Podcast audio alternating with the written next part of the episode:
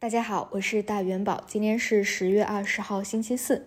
我们的市场啊，在前天达到上方关键点三千一百点遇阻回落以后，就开启了一个回调的波段。那截止到昨天收盘啊，这个调整的周期都是没有出现企稳止跌的一个信号的。那这一点呢，比较符合我最一开始的一个判断。这一次呢，更多是看一个双底的结构，也就是说是需要一个回踩确认的一个过程，再开启一个放量右侧的一个拉升，那个时候呢，才是真正意义上。波段行情的一个开始，而前期达到三千一百点的日级别的小波段，并不是趋势波段的一个开始。那到昨天啊，一些高位的游资票已经开始了比较明显的亏钱效应，而这一个阶段啊，达到三千一百点以前比较占优的，其实还是题材短线向的啊，跟博弈政策、博弈消息相关。那大家也要知道啊，如果说真正意义上有那种大行情，或者说趋势波段的一个行情，那么对于一些权重类的标的啊，或者说说具有市场风向标的，能够带动起人气的，他们呢是一定要去参与的。而光是靠这些纯粹的短线题材啊，它是带不动整个大盘进行一个上攻、一个趋势行情的一个开启的。因此呢，大家也可以看到这三天啊，市场的量能也是持续的萎缩，也是迟迟的无法上攻，需要去回落的很重要的原因。那么截止到昨天啊，其实权重是继续下行啊，白酒这边出现了补跌，而像上证五零啊，在昨天的收盘已经是又创出了一个新低，仅仅靠昨天活跃的一些高位抱团的游资票以及冲高回落的一个储能。还不足以带动一个趋势波段行情的开启，而就分时而言啊，下方三千零二十一点也是留下一个缺口的，这个缺口呢也是有一个回补的需求在的。那在昨天啊，像白酒板块啊是出现了一个补跌，一方面呢是受到啊这个所谓的禁酒令的影响，不过这个禁酒令呢更多还是旧事新提，目前呢并没有明确的一个规章制度出来。第二点呢也是跟汇率持续下行有关。外资啊也是持续的撤出一些权重股啊，像贵州茅台昨天啊也是一个补跌，大家可以看一下它的日 K 线或者周 K 线又快要来到啊一千五百开头，也就是一个箱体支撑的一个底部位置啊。那像贵州茅台能不能够再次啊在这个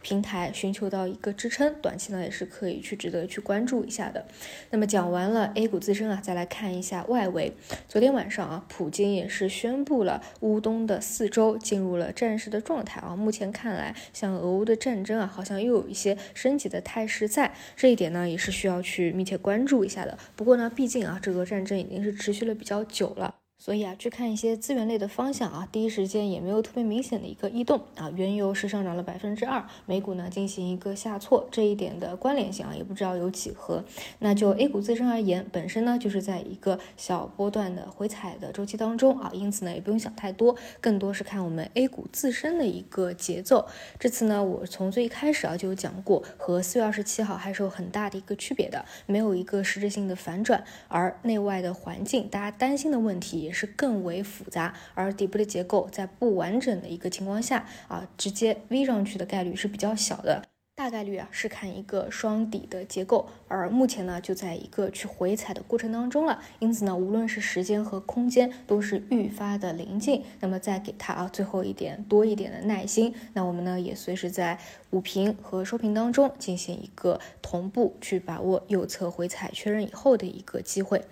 然后我们再来看一下板块啊，昨天呢医药板块是出现了第一次的分歧，医药板块啊我们说过啊，要么是看超短，要么是看长。那就短期来说啊，在第一次分歧后，可以去耐心的等待一下资金有没有什么回流。那昨天晚上呢，储能方向啊，欧洲互储可以说是过去几个月表现最亮眼的分支之一。但是呢，最近啊，市场的资金是喜新厌旧的，资金呢去打大储这个方向了，而互储呢，啊，更多的被认为说是跟欧洲的能源价格的交易相关的。那交易能源价格，它毕竟不是一个长期的逻辑，而是偏向于一个中期和短期的逻辑。所以呢，其实啊，已经经过了一波回调了。昨天晚上呢，出了这个派能的业绩啊，大家讨论的热度还是比较高的，因为这个业绩呢是比较超预期的。当然啊，业绩的超预期也本来在大家的一个预期之中。那么像这种啊比较受到大家关注的细分方向的龙头出业绩啊，大家是普遍会比较关注出业绩的后一天市场的资金是给到怎么样的一个反馈的？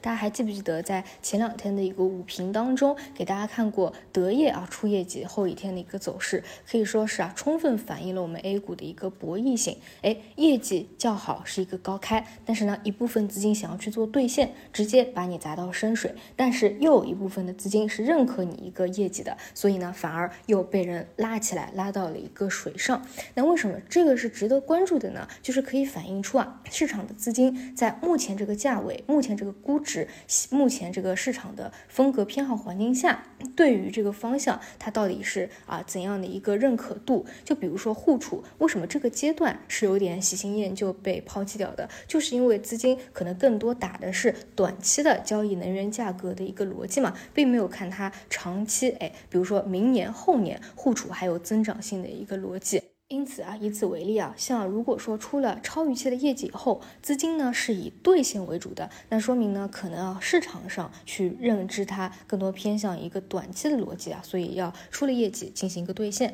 那如果说市场认可的是你的一个成长性，那可能呢出了超预期的业绩啊，反而是得到一个加强。这个就是业绩后一天一个市场的走势啊，能够给到我们的一个反馈。又比如说像比亚迪啊，前段时间不是也出了三季报嘛，是非常的超预期啊，因此呢也是如期一个高开。不过呢，在整个大环境啊比较疲弱的情况下，是一个高开低走，而且呢是没有啊带动起整个整车板块的一个情绪的，主要还是啊目前新能源车市场的一个普遍性的担忧，就是渗透率已经是比较高了，而且呢销量环比也是下降。因此啊，更多属于比亚迪啊自身释放利润的一个利好啊，跟整个板块的关联性啊是不强的。那么最近呢，也是在一个业绩期啊，那像这些比较热门的细分方向啊，这些出业绩以后后一天的反馈，大家也是值得啊去细细的去品味和关注的。以上呢就是今天主要给大家分享的内容。那我们在盘中啊进行一个及时的更新。那我们就午评再见，拜拜。